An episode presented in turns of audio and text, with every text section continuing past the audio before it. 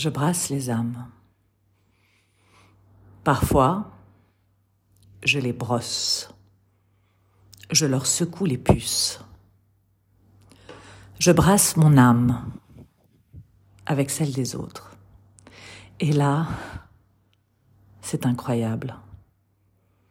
Il y a des étincelles, de l'amour en cascade, mais pas hum, l'amour de société, celui qui plaît au bien-pensant, à la convenance, pour être convenable, mais à l'amour, à l'amour terrestre et divin, celui qui crée, qui donne envie de se penser au-delà, d'ici et maintenant, celui qui permet la plongée sous-marine ou de creuser un tunnel sous les océans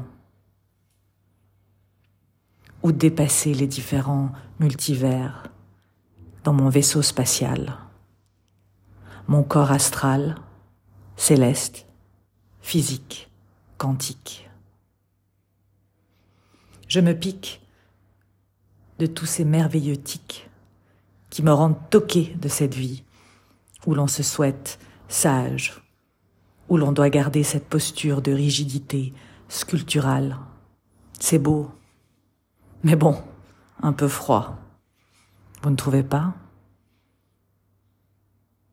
Alors, j'y retourne. Je vais brosser les âmes.